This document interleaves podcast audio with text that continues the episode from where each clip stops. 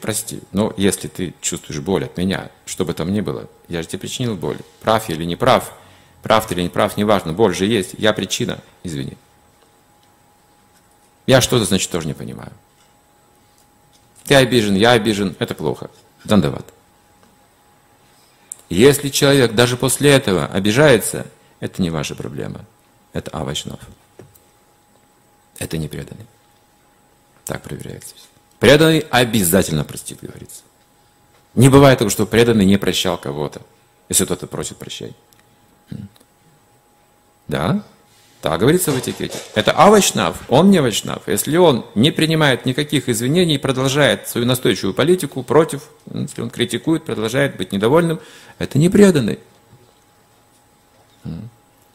Потому что у преданного сразу сердце растает, когда это произойдет.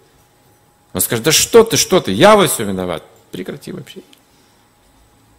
Я не принимаю никаких твоих вообще извинений, покаяний. Я, я, я, я, я все это спровоцировал. Вот что происходит преданном служении.